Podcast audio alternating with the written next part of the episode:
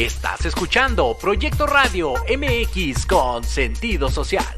Las opiniones vertidas en este programa son exclusiva responsabilidad de quienes las emiten y no representan necesariamente el pensamiento ni la línea editorial de Proyecto Radio MX. Hola, ¿qué tal? Bienvenidos a Pulso Saludable. Soy Liliana Noble Alemán. Comenzamos.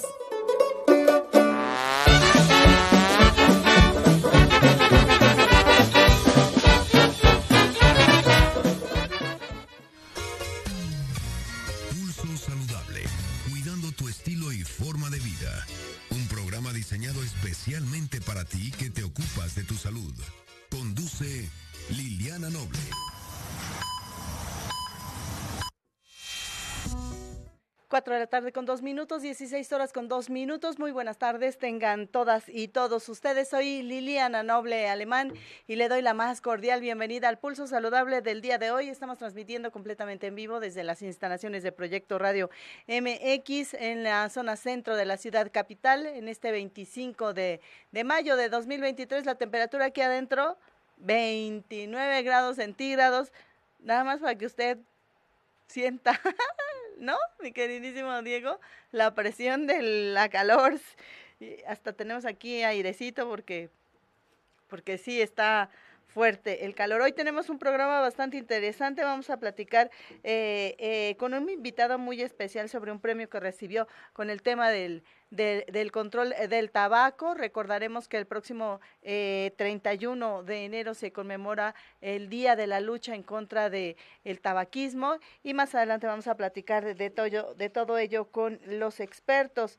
Además, le quiero platicar que recordarán que la semana eh, pasada, eh, el doctor Hugo López Gatel Ramírez habló en la sección de, de estar en contra de las drogas, de los daños que ocasiona a la salud el crack o la cocaína. Vamos a, a, retomar ese segmento y lo platicaremos con todas y todos ustedes para que puedan conocer un poquito más sobre esta droga tan dañina a la salud de los seres humanos y también la investigación a profundidad que hizo eh, COFEPRIS para desdoblar los contenidos tan nocivos a la salud también de este medicamento que por muchos años se ha utilizado en el país y que hoy ya recibe eh, esta eh, cancelación de la comercialización y por supuesto de la producción del medicamento que, que aseguraba eh, ayudar a las personas a bajar de peso y la verdad es que es muy triste conocer que una empresa eh, eh, haya contribuido a la fabricación, a la elaboración y a vender un medicamento tan dañino a la salud. Así es que vamos, estamos hablando de este medicamento Redotex. Más adelante escucharemos esta información por parte de Coffee Priest. Así es que todo ello y un poquito más en el pulso saludable del día de hoy. Vamos a dar inicio a la jornada de trabajo.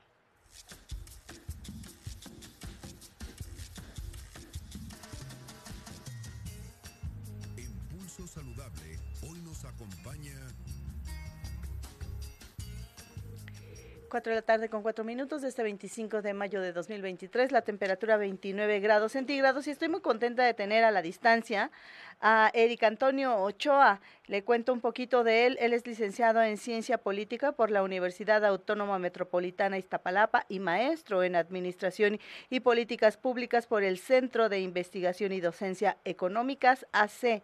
También es exsecretario técnico de la coordinación del Grupo Parlamentario del PRD en la Asamblea Legislativa del Distrito Federal tercer legislatura del año 2003 al 2006. También es ex coordinador de asesores de la presidencia de la Comisión de Gobierno de la Asamblea Legislativa del Distrito Federal 4 de la legislatura 4 del año 2006 al 2009. Es exdirector de Iniciativas para el Control del Tabaco de la Fundación Interamericana del Corazón de julio de 2010 a marzo de 2019. Actualmente es el director de Salud Justa MX y ha sido eh, ponente en Argentina, Colombia, Costa Rica, Panamá, Perú, Uruguay sobre políticas para públicas para el control del tabaco y hace unos días que no me llevó a Washington DC, ya lo tendrá que cargar en la conciencia y recibió un premio bastante interesante denominado Judy Wilkenfield 2023 por su lucha en favor del control del tabaco y vamos a platicar con él que ya estoy viendo que se está riendo. Mi queridísimo Eric, desde aquí te abrazo y te admiro y te respeto hoy más que nunca. Te mando primero que nada mi cariño y mis felicitaciones por este premio. Algún día seré como tú. no, muchas gracias, eh, Billy. Para, para mí es un honor estar aquí en, tu programa. Eh, pues hablando de los temas, ¿no? Que interesen al público y pues en este caso digo, eh, fue un premio, eh, pues más que tomarlo personal, es un premio para el país, ¿no? Porque durante muchos años eh, las propuestas para el control del tabaco, pues no avanzaban, teníamos un retraso importante, la última reforma significativa antes de esta que se aprobó en 2021, eh, pues había sido en el año 2008. Y entonces con el avance de políticas de ambientes 100% libres de humo y emisiones y la prohibición total de publicidad, eh, pues fue un honor para mí haber recibido ese premio. Eh, Judy Wilkenfield fue una activista muy reconocida a nivel internacional, de las iniciadoras del control del tabaco en todo el mundo eh, y una de las que eh, incluso se le reconoce el mérito de haber participado en el diseño del convenio marco de la OMS para el control del tabaco, que pues es el, principal tratado internacional bajo los auspicios de la Organización Mundial de la Salud, pues que, que se ha construido hasta ahora, ¿no? No hay ninguna otra, otro padecimiento, otro factor de riesgo como el tabaquismo que tenga este nivel de un tratado internacional. Entonces, pues bueno, hace unos días estuve en Washington recibiendo este reconocimiento eh, y, para mí pues también fue un honor llevar la voz, ¿no? De lo que pues hemos estado haciendo aquí en México en los últimos, en los últimos años. Y, cuéntanos, querido Eric, ¿Cómo es que se nominan a las personas eh, para poder recibir este, este galardón, este premio? Y adicional, ¿cómo es que eh, eh, contribuyes? ¿Cuál consideras tú que ha sido de los esfuerzos clave que han podido ser determinantes para que tú tengas esta presa ahora ya en tu casa? Seguro andas en Chiapas. Sí, pues fue, digamos, eh, hay una evaluación, eh, quien otorga el premio es Campaign for Tobacco Free Kids, que es una organización líder a nivel global, eh, es una asociación civil, ellos monitorean el desempeño de los países, colaboran de una manera muy cercana con la Organización Mundial de la Salud, con la Organización Panamericana de la Salud, en el caso de aquí de la región de las Américas, y hacen un monitoreo eh, sobre cuáles son los principales avances de política pública. Lo hacen a nivel global. Eh, y el reconocimiento no solo lo dan por lo que se pueda avanzar como país y, la contribución que desde sociedad civil se pueda hacer, sino también por los esfuerzos que, se hacen para tener iniciativas regionales. ¿no? En el caso nuestro, desde Salud Justa, pues hemos participado en varios eh, monitoreos regionales en donde hemos convocado a líderes de otros países como Argentina, Brasil, Colombia, Uruguay em, y obviamente de aquí de México, eh, para hacer monitoreo sobre eh, las principales estrategias de interferencia de la industria en época de COVID. Eh, también hicimos, participamos de manera activa en el índice de interferencia de la industria, que se hace un reporte global, otro regional, Incluso aquí en México hacemos un reporte nacional. Y bueno, todo eso eh, pues son un poco como las razones por las cuales eh, Campaign for Tobacco Free Kids decidió pues otorgarme este año el premio Judy Wilkenfield. Muy bien. Y, y, dime una cosa, ¿cómo es que, ha contribuido? ¿Cuáles consideras que son eh, eh estos eh,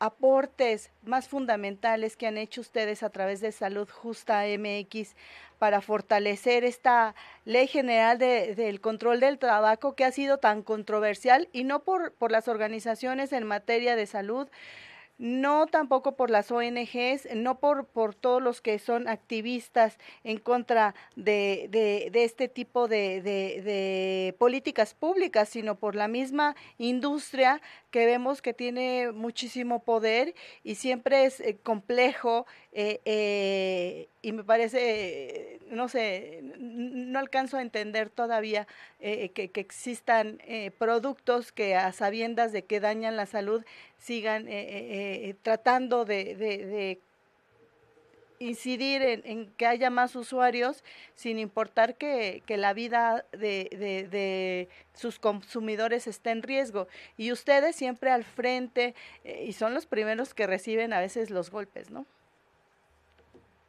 Sí, pues este es un campo de batalla, ¿no? Eh, México es el segundo mercado a nivel de la región de América Latina y el Caribe eh, por eh, el número de su población, por la prevalencia que actualmente existe en el país y por esa sola condición, ¿no? siendo uno de los, creo que está entre la posición 10 y 12 de los mercados globales ¿no? en el ranking mundial, esa es la importancia de México ¿no? a nivel global.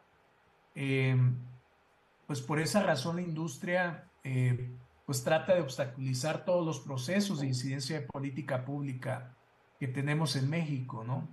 Eh, y pues eh, ha sido una lucha en serio tremenda, eh, especialmente en el Congreso durante años.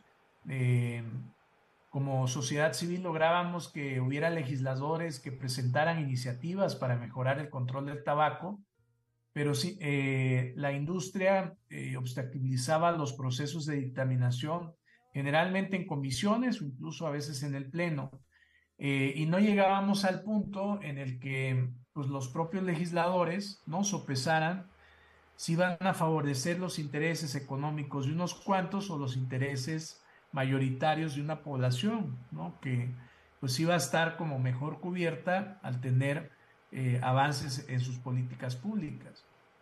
Entonces, eh, pues fue una lucha encarnizada eh, y, ahí eh, creo que fue muy importante incluso las contribuciones que se pudieron hacer desde todos los frentes, la Secretaría de Salud apoyando de manera muy decidida este esfuerzo de incidencia en el Congreso, pero también los medios de comunicación, ¿no? Y yo sí quiero reconocer que algo que fue muy importante, eh, fue una de las preguntas que, tú has hecho en las conferencias mañaneras, en donde justo pues preguntabas eh, por qué es que se estaba retrasando tanto la, dictaminación en el pleno de esa, de esa reforma, que ya pues llevaba varias, varias semanas que se había aprobado en comisiones, pero la, Junta de Coordinación Política pues tenía presiones externas eh, que al final pudieron superarse y se tuvo pues una votación prácticamente unánime en el Congreso, ¿no? Primero fue en diputados eh, en el año 2021 eh, y en diciembre, prácticamente en los últimos días, en que el que sesiona de manera ordinaria el, el, Senado y el Congreso, pues fue cuando se aprobó, ¿no? Claro. Entonces, pues eso fue, digo, una lucha, fue tremendo, los cabileros de la industria, por supuesto que eh, los puedes multiplicar por 50 y estamos lejos nosotros de tener la presencia que ellos tienen en el Congreso. Entonces, pues por eso también fue como pues un, mérito, ¿no? De, los grupos técnicos de comunicación para, para, para lograr esto. Claro. Y, y, finalmente, mi queridísimo Eric, ¿qué sigue para Salud Justa? Este seguramente es uno de los muchos más premios que, que, que les toca recibir o de los que ya ha sido acreedor, pero ¿qué sigue? Eh, ¿Cuáles son estas apremiantes en materia de salud, del control del tabaco? Sé que el lunes tienen una conferencia, si también nos quisieras platicar, que por supuesto estaré ahí y la próxima semana les toca participar de nueva cuenta con nosotros. En fin, eh, sé que es una, una organización eh, sin fines de lucro y que de verdad aporta iniciativas muy preponderantes en el tema del control eh, del tabaco y, y, la verdad que qué bueno que existan aliados en el sector salud como ustedes y del gobierno para que estas políticas públicas no queden en el olvido o que no lleguen nunca a formarse una realidad porque siempre va a haber intereses económicos muy poderosos que, que, que pudieran eh, sorprender este tipo de, iniciativas, pero ustedes tienen muchísimo contexto, eh, gente muy talentosa que los apoya y por supuesto encabezados por ti. Sí, pues hoy nos acaban de notificar eh, hace unas horas eh, que Salud Justa ganó el premio de la Organización Mundial de la Salud eh, y de la Organización Panamericana de la Salud, que son los que se otorgan el Día Mundial sin Tabaco. Seguramente la próxima semana habrá una ceremonia en la oficina de OPS en Ciudad de México y por ahí te vamos a estar invitando, Lili, para que nos acompañes. Eh, y, y, bueno, para nosotros lo que sigue pues es mantener la lucha eh, ahora con eh, la lluvia de amparos que, que, orquestó la industria tabacalera y sus aliados. Hay mucho que hacer, hay mucho que defender claro. respecto a la constitucionalidad de las reformas y creemos que pues esa batalla todavía está incipiente y hay que darla, ¿no? Eh, nosotros no nos hemos cansado de de estar al frente. Eh, somos un grupo también donde hay otras organizaciones aliadas, claro. hay instituciones, hay organismos internacionales. Entonces, pues eso es lo que, lo que vamos a estar en los próximos meses, ¿no? Claro, y además que no solamente trabajan el tema de, la ley del control del tabaco, sino que también están apuntándole muy fuerte al tema de las grasas trans, al tema del asma, y, la realidad es que lo hemos escuchado en estos foros tan interesantes del asma, en donde uno de los enemigos públicos, eh, o, el primer enemigo, nos decía uno de los expertos que, que ustedes invitan a estos foros tan interesantes, que a veces eh, el inicio de los síntomas de esta enfermedad que estaba ahí, que quién sabe si en algún momento se iba a, activar es justamente el tabaquismo, ¿no? Entonces, ustedes hacen una labor bastante interesante y saben que en Pulso Saludable los queremos y los queremos siempre apoyar porque son políticas públicas que están en defensa de los derechos de las y los mexicanos o de la gente en general en el mundo entero a favor de la salud y eso es lo que justamente hacemos en Pulso Saludable, Eric. Y te lo agradecemos mucho, eh, Lili, porque creo que eso hace la gran diferencia, ¿no? Eh, hay, hay, y de hecho muchas veces nos cuesta mucho traspasar esas eh, limitaciones que, que, tenemos con algunos medios, pero afortunadamente hay, hay medios como el tuyo que verdaderamente se preocupan eh, pues por la salud pública, eh, por las afectaciones más importantes que son las que más enferman y matan a los mexicanos y sobre todo para contener intereses que son muy poderosos eh, y que tratan de incidir en todos lados, incluyendo en los medios, que eso pues no es tarea, muy, no es tarea fácil, ¿no? Te lo agradecemos mucho y, y pues aquí andaremos con mucho gusto. Eh, ya, ya tocará a lo mejor que en algún premio internacional también puedas acompañarnos. Muchas gracias, mi queridísimo Eric, y a seguir trabajando. Muchas felicidades también a tu familia, a tu gente allá en Chiapas y de Chiapas para el mundo, para que la gente vea que, que la gente en Chiapas también es trabajadora, talentosa y que imaginen uno de los representantes de este lugar, a veces tan, tan olvidado, ¿no? Por algunos políticos, pero que genera eh, grandes seres humanos porque hay que decirlo, hay que destacarlo, siempre que una persona voltea a ver eh, eh, el trabajo eh, en comunidad, en equipo, para defender los derechos de la salud del ser humano, yo creo que siempre merece que, que, estemos de pie aplaudiéndole y deseándole que le vaya muy bien. Ese es tu caso. Gracias, mi queridísimo Eric. Nos vemos y nos escuchamos prontito. Abrazos. Claro que sí, muchas gracias. Gracias.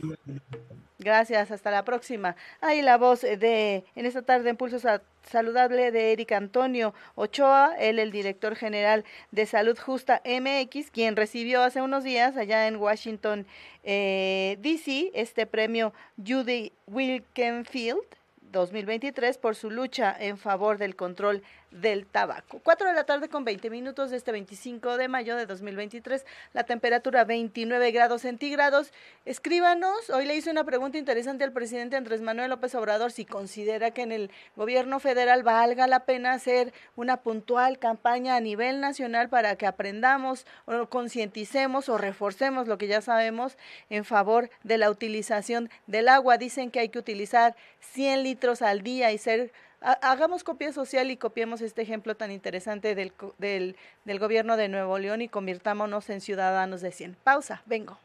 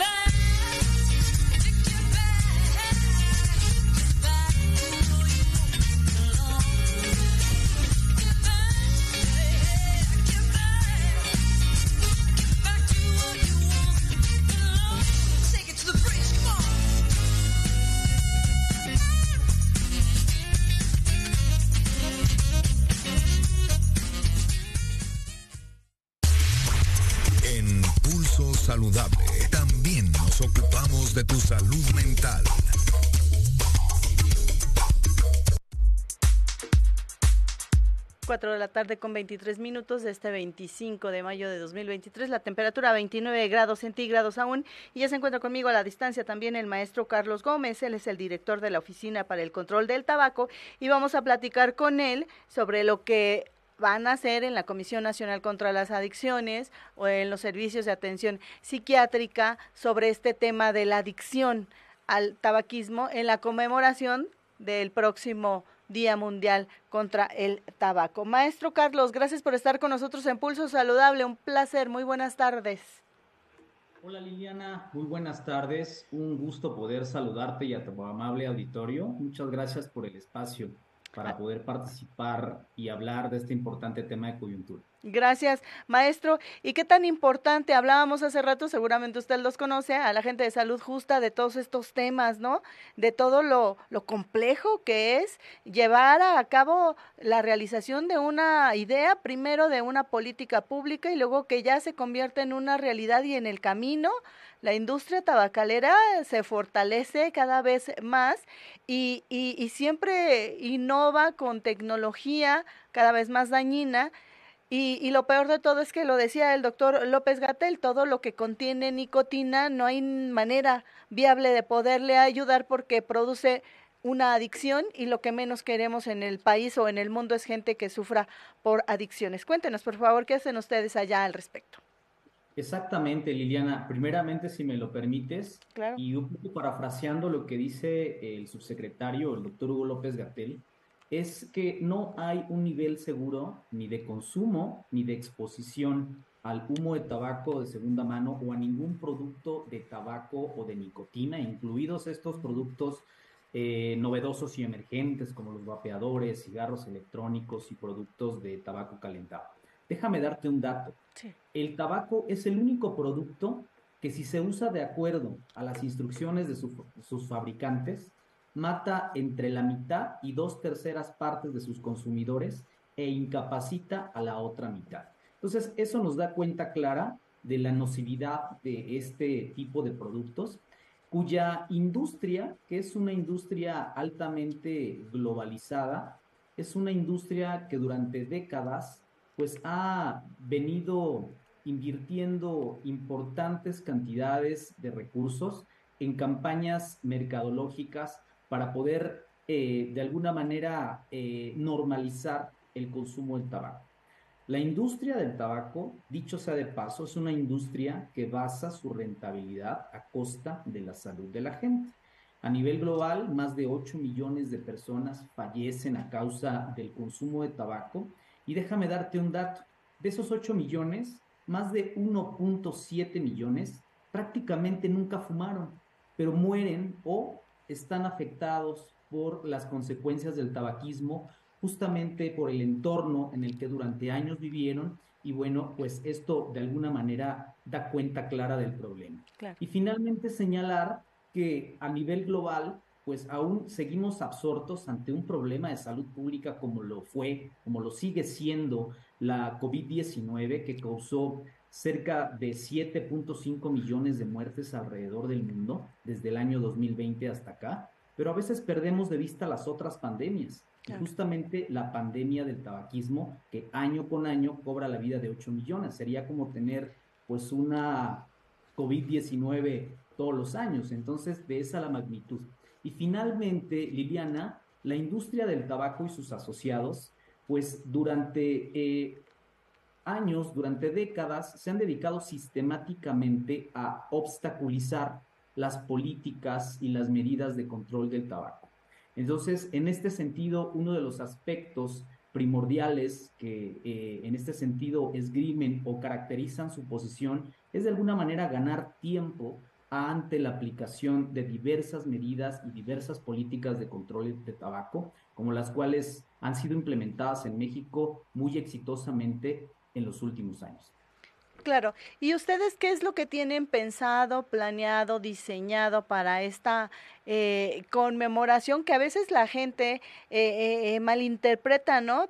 O, se piensa solamente en el hecho de conmemorar, de hacer como una especie de, de, algarabía y de festividad y de alegría. Y no es un momento para estar abatidos, tristes, pero sí es un momento para, para recordar que, se tiene una lucha pendiente con la sociedad y que, y que hay que ayudar a las personas que viven con, la, con esta adicción u otras, otras, u otras adicciones y que hay que verlos como unos enfermos, eh, alguien que necesita ayuda integral y no como un delincuente como antes se veía en otros gobiernos y no se le daba tal vez la importancia. Yo recuerdo estos comerciales de Malboro, no hace, no sé, yo era muy niña, pero eh, eh, todos queríamos tener un caballo de esos y andar por por la nieve y luego eh, en las películas a veces la gente que fumaba a mí nunca me ha gustado por fortuna, pero siempre daba como una especie de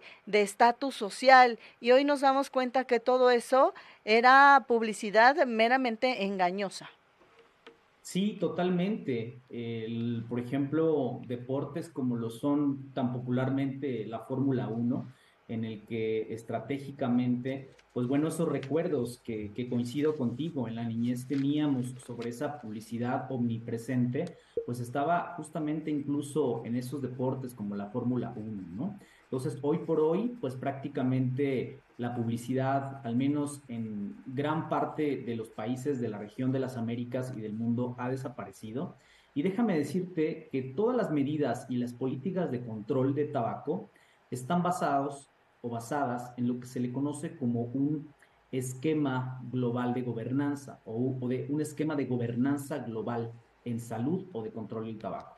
Y esta gobernanza está establecida a través de recomendaciones muy puntuales en el convenio marco de la OMS para el control del tabaco, que es un tratado internacional único en su tipo, que justamente su objetivo es detener y revertir las devastadoras consecuencias del tabaquismo. Y algo que comúnmente se piensa, Liliana, es que la epidemia del tabaquismo y las medidas de control del tabaco son una prerrogativa exclusiva de la Secretaría de Salud o del ámbito de salud pública. Y realmente no es así, porque el tabaquismo tiene implicaciones a nivel social, a nivel económico, a nivel ambiental y por supuesto a nivel sanitario. En México, el tabaquismo es causante de alrededor de 163 mil muertes anualmente, lo que representaría el fallecimiento prematuro y totalmente prevenible de cerca de 175 personas diariamente, mientras que los costos de atención médica atribuibles al tabaquismo, pues bueno, se estiman en cerca de 116 mil millones de pesos, que eventualmente pues bueno, distraen ese presupuesto de la atención de otros padecimientos de naturaleza más prioritaria. Pero déjame decirte qué es lo que estamos trabajando en la Comisión Nacional contra las Adicciones, en particular en la Oficina Nacional para el Control del Alcohol y el Tabaco de la CONADIC, la cual muy orgullosamente tengo la oportunidad de, representar. Eh, comentarte que el próximo 31 de mayo, como tú sabes, es una fecha que, como bien lo referiste, no es para celebrar, pero sí para conmemorar, para recordar, para conmemorar y para poner en relieve justo todas estas consecuencias negativas del tabaco y la nicotina. Esta fecha fue instaurada por la Asamblea Mundial de la Salud en 1986 y a partir de 1987 se viene conmemorando de manera prácticamente ininterrumpida. En México, el próximo 31 de mayo, pues estaremos celebrando, conmemorando, como bien has referido, el Día Mundial sin Tabaco. Y el lema que este año la Organización Mundial de la Salud y sus Estados miembros han acordado es el tema de cultivemos más alimentos no tabaco. Entonces, esto es un tema que aunado a lo que yo mencionaba hace un momento de la intersectorialidad de las políticas de control del tabaco, las cuales no solamente recaen en la Secretaría de Salud, sino hay ámbito de competencia de la Secretaría de Economía, de los ministerios de Comercio, de los ministerios de Finanzas, de los ministerios de Agricultura, pues en este caso es visibilizar el tema del cultivo de tabaco y la necesidad de reconvertir estos cultivos a alternativas económicamente sostenibles y que eventualmente sean cultivos que tengan el potencial de alimentar más y mejor a las comunidades, Liliana.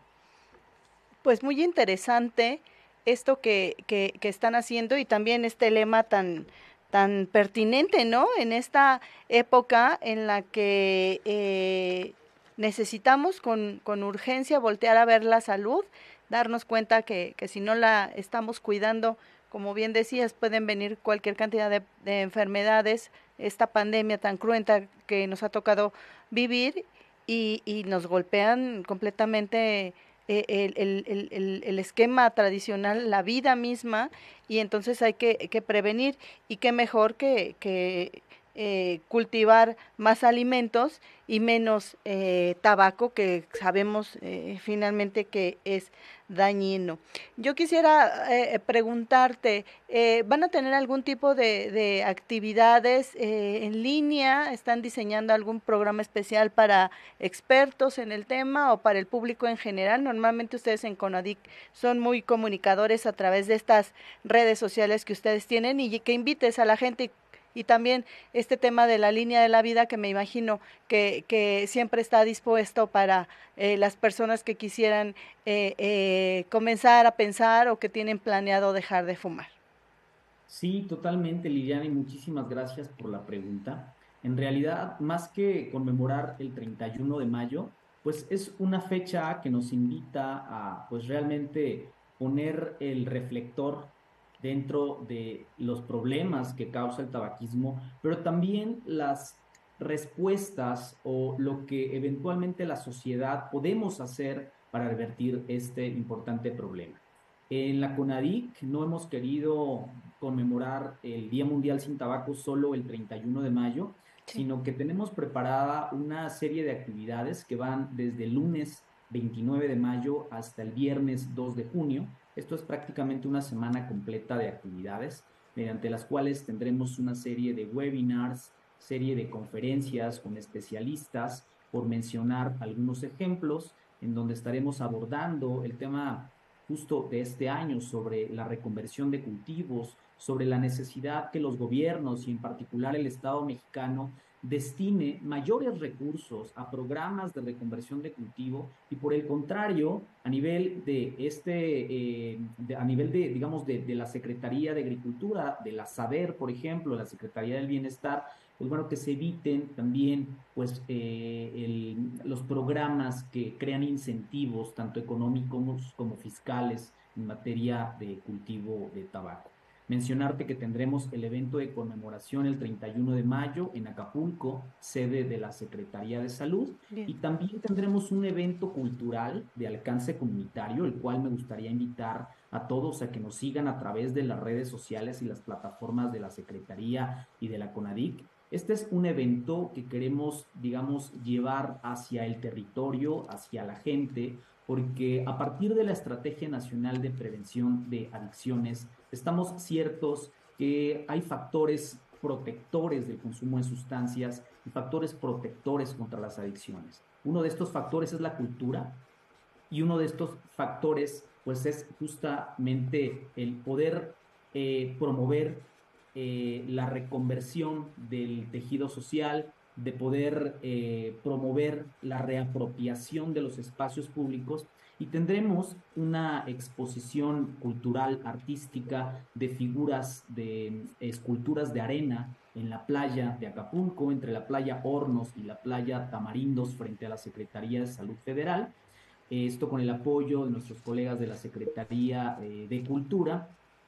Y en este sentido, pues eh, la, la intención de esta eh, muestra es pues justamente hacer alusión a, este, esta temática 2023 de cultivemos más alimentos, menos tabaco, que también aprovecho para decir está estrechamente ligada a la consecución de los objetivos de desarrollo sostenible, principalmente a los de hambre cero y a la reducción de las enfermedades crónicas no transmisibles hacia el 2030 en al menos dos terceras partes. Entonces tendremos este evento cultural muy importante y también déjame mencionar que dentro de estas actividades también eh, tenemos eh, un lanzamiento del tercer episodio del podcast de la CONADIC sobre control del tabaco que se llama Lo que hay detrás del humo. Este próximo miércoles tendremos el estreno de nuestro tercer episodio justo eh, liderado por la doctora Valinda Barrón, directora general de la CONADIC, quien abordará el tema de tabaquismo y salud mental.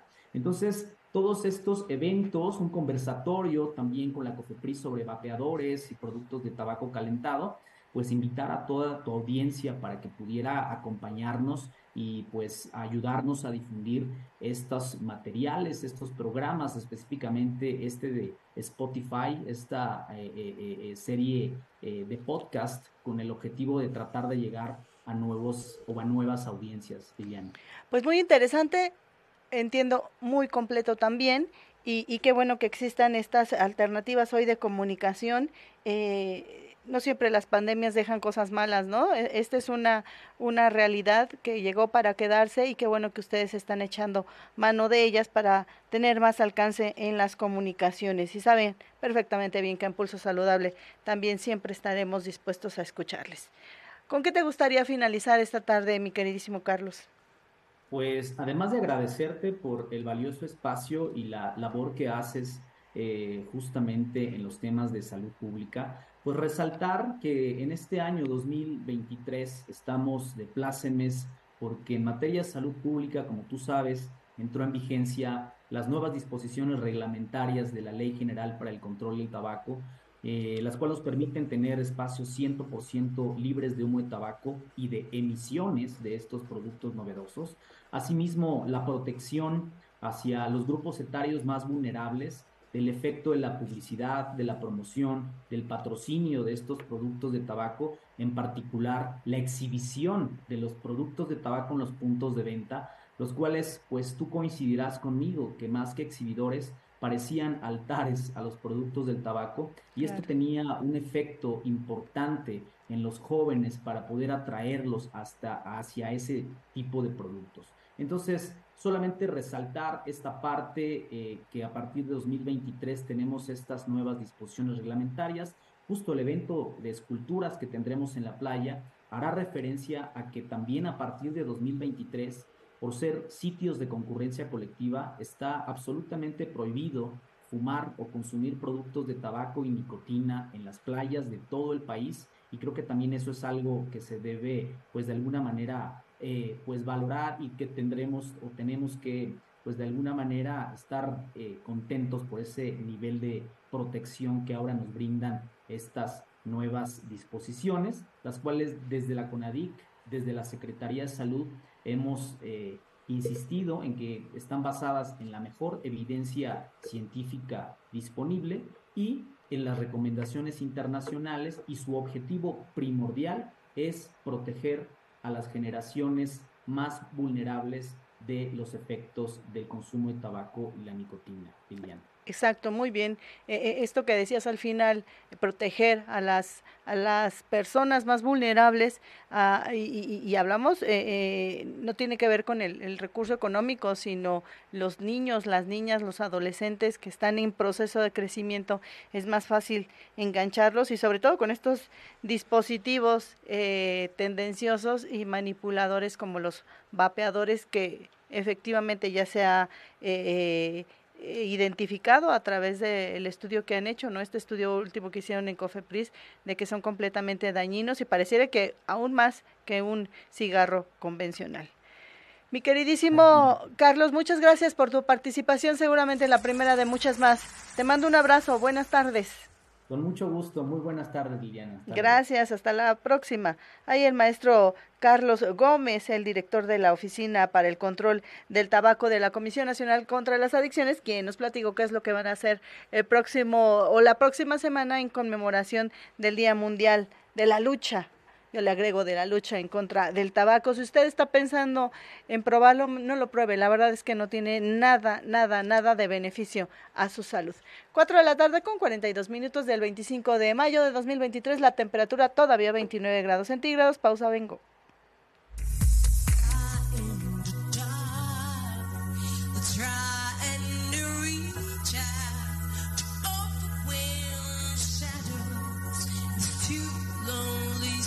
La cancelación del registro sanitario de un medicamento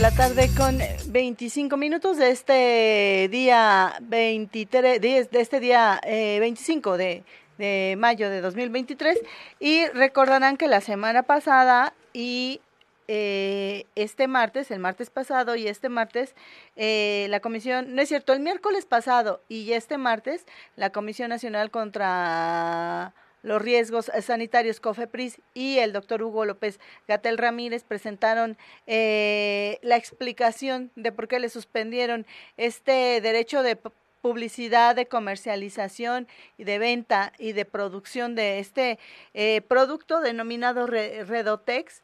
Eh, en sus dos variedades, en sus dos versiones, que aseguraba ayudar a las personas en el proceso de la baja de peso, pero Hoy nos damos cuenta que durante 20 años estas personas consumían veneno, literal veneno. La verdad es que vamos a, seguir muy de cerca esta noticia que todavía es en desarrollo porque eh, la empresa que lo produce no se ha pronunciado al respecto y también hay que empezar a pensar en las secuelas o las mujeres que han utilizado este medicamento, quién se va a hacer responsable de su calidad de vida o de su salud si es que ya está minada. Así es que vamos a escuchar este video y lo comentamos. La cancelación del registro sanitario de un medicamento y esta cancelación se realiza bajo los criterios que representan de riesgo a la salud humana. Presentaremos el día de hoy el caso Redotex. Siguiente, por favor. Como recordarán, hace un año presentamos una analogía sobre los tres sótanos de la corrupción que en conjunto con la unidad de inteligencia naval de la Secretaría de Marina encontramos en nuestra agencia sanitaria. Para recapitular, en el primer sótano se caracterizaba por un manejo discrecional de las solicitudes de las empresas en un oscuro archivo que era el reflejo físico del desorden administrativo que vivía la institución. El segundo era una vigilancia basada en la extorsión y en la omisión. Y el tercero era la simulación de actividades lícitas para hacer un uso indebido de los precursores químicos. Siguiente, por favor. Bueno, pues el caso Redotex cubre de forma clara y transversal los tres sótanos de la corrupción de Cofepris.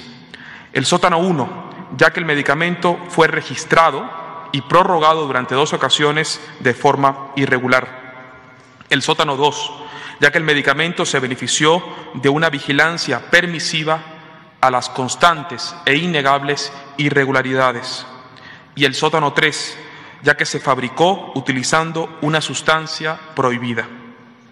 Durante casi 25 años se permitió y se ha permitido la comercialización de un producto que es un riesgo claro, innegable y latente a la salud humana. Para esta presentación, con mi compañera comisionada de operación sanitaria, abordaremos la problemática desde dos dimensiones. La médica en la que expondré los innegables riesgos asociados al consumo de este producto y la segunda, en la que relataremos la actuación dolosa y negligente de las autoridades. Siguiente, por favor. ¿Qué es Redotex? Redotex se compone de las siguientes sustancias. Trillodo tironina es una hormona natural en el humano y cuando se utiliza en personas que no la necesitan, puede causar disfunción tiroidea, arritmias cardíacas, derrame cerebral, convulsiones e incluso la muerte. Diazepam es un ansiolítico utilizado para algunas enfermedades psiquiátricas que puede generar, además que adicción, sueño profundo, debilidad muscular, disminución de la frecuencia cardíaca e incluso paro cardiorrespiratorio. Atropina que es un medicamento ciertamente útil para algunos problemas muy específicos de naturaleza cardíaca y es introducido engañosamente en este cóctel para generar una sensación de sed que obliga al cuerpo a pedir constantemente agua y así provocar un efecto diurético. Este efecto diurético es el que falsamente se entiende con la ilusión de bajar de peso. Aloína, que es un laxante derivado del aloe, con información poco rigurosa y poco confiable de su utilidad. Y la de norpseudoefedrina, que es una anfetamina utilizada para suprimir el apetito y que aumenta el riesgo de sangrado cerebral, alteraciones cardíacas e incluso hay reportes en la literatura médica de exacerbación de glaucoma y retención urinaria. Como si no bastaran los daños antes descritos, precisamente la pseudoefedrina, el principal ingrediente de este cóctel, está prohibida en nuestro país desde el 2008 debido a sus efectos a la salud. Ante ello, el fabricante diseñó un método químico para enmascarar la pseudoefedrina y así eh, seguir utilizándola ahora bajo el nombre de D-norpseudoefedrina. Quisiéramos ser profundamente claros el día de hoy. La mezcla de estas cinco sustancias resultan en un cóctel que dañan a la salud y que puede ser letal.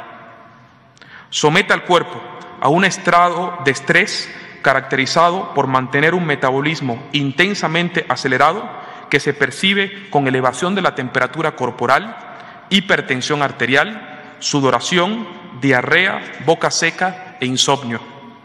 El Redotex da la sensación a quien lo consume de que está bajando de peso, pero en realidad mantiene a la persona en un estado disociativo con un metabolismo peligrosamente alterado a la par de una sensación de tranquilidad. Siguiente, por favor. Este medicamento juega con las aspiraciones de las personas, que en una realidad social que frívolamente exige bajar de peso como un sinónimo de belleza y salud. En COFEPRIS también tenemos registradas más de 800 reportes de afectaciones a la salud de los pacientes que por años fueron completamente ignorados. Siguiente. Siguiente. Me parece importante también descatar que existen advertencias claras sobre los riesgos asociados al Redotex desde hace casi dos décadas. Europa, Estados Unidos, Argentina prohibieron su comercialización ante los evidentes riesgos provocados a la salud. Asimismo, la sustancia principal, la pseudoefedrina, está prohibida en distintas latitudes desde hace también más de dos décadas y a nivel internacional incluso la Agencia Mundial antidopaje también lo prohibió. La gran pregunta es, ¿cómo es posible que un medicamento con tantos daños a la salud humana haya podido sobrevivir por más de 24 años en el mercado? Para detallar este mecanismo y la vigilancia permisiva que existió en torno a este falsamente denominado medicamento para bajar de peso, me gustaría ceder el uso de la voz a la maestra alcalde comisionada de operación sanitaria de nuestra agencia sanitaria, quien presentará una serie de elementos que evidencian una posible actuación dolosa y negligente de algunas autoridades. Muchas gracias.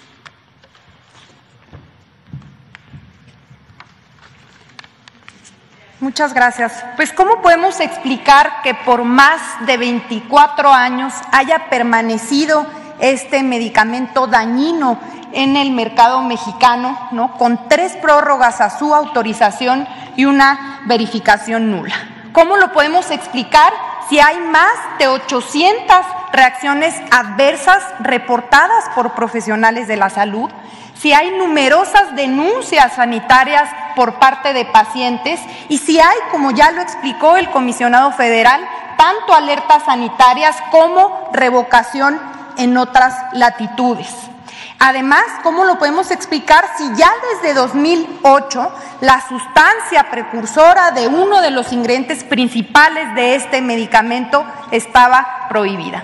Únicamente lo podemos explicar pues a partir de una red de colusión que muy probablemente involucra exfuncionarios públicos de sexenios anteriores. Es por esto que parte de la estrategia va a ser investigar más a fondo esta red de colusión en coordinación con otras instituciones. Siguiente. ¿Cuál era el modus operandi para distribuir este medicamento a nivel nacional? Identificamos a partir de acciones de verificación una red de farmacias a nivel nacional ¿no? acompañada de consultorios que lo que hacían era vender este medicamento y prescribirlo incluso vía telefónica o vía plataformas web. Este medicamento se prescribía de manera masiva e identificamos incluso en una de las verificaciones cientos de recetas ya firmadas por doctores con indicaciones ya establecidas en las recetas, lo que apoyaba para su distribución masiva. Y también parte del modus operandi evidentemente era el soborno de las autoridades. De manera muy específica, en una de las verificaciones que realizamos, se intentó sobornar a nuestros verificadores para evitar que continuaran las acciones de vigilancia. Siguiente. ¿Qué acciones hemos realizado a partir de identificar esta problemática? Como ya lo mencioné, hemos realizado una serie de acciones de verificación a toda la cadena de distribución, desde los almacenes, las farmacias, los consultorios y la planta que fabrica el medicamento, identificando, entre otras cosas, problemas respecto a la trazabilidad de medicamentos controlados. Se interpuso también una denuncia por cohecho por los hechos que ya narré relacionados con el soborno. Y lo más importante de todo esto, se reunió un equipo de científicos, tanto parte de la COFEPRIS como científicos externos, para evaluar de manera objetiva el riesgo a la salud que este medicamento genera. A partir de sus conclusiones fue que se pudo iniciar un proceso de revocación de la autorización de este medicamento que el día de hoy concluye. ¿Qué viene después de la revocación del medicamento? Es muy importante que supervisemos el retiro del producto en el mercado, así como su destrucción, lo cual no tiene que correr a cargo de la empresa que lo fabrica. Siguiente, por favor. Pues como podemos observar, el caso Redotex, en este caso, Cofepris cuenta con suficientes elementos para prohibir la comercialización del medicamento. Y una vez más se demuestra cómo funcionarios en el pasado aprovecharon su influyentismo a favor de intereses económicos privados sin importarles la salud de la población. Sabemos que es muy probable que el siguiente paso tras la revocación de la autorización sea la judicialización de esta resolución, por lo cual estaremos preparados para defender ante tribunales ¿no? esta cancelación del medicamento y evitar que siga haciendo daño a la población. Esta decisión es ejemplo de que el combate a la corrupción puede salvar vidas.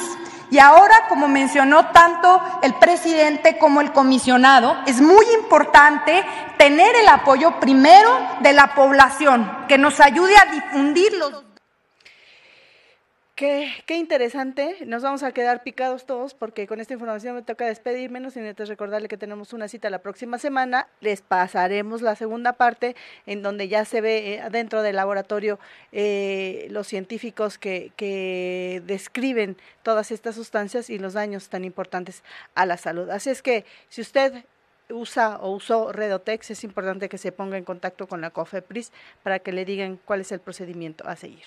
Gracias, hasta la próxima.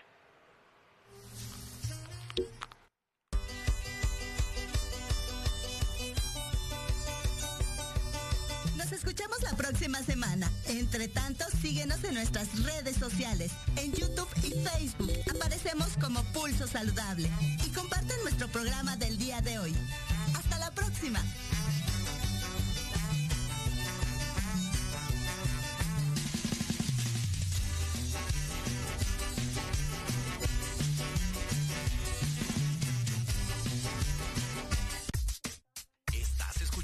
Proyecto Radio MX con sentido social.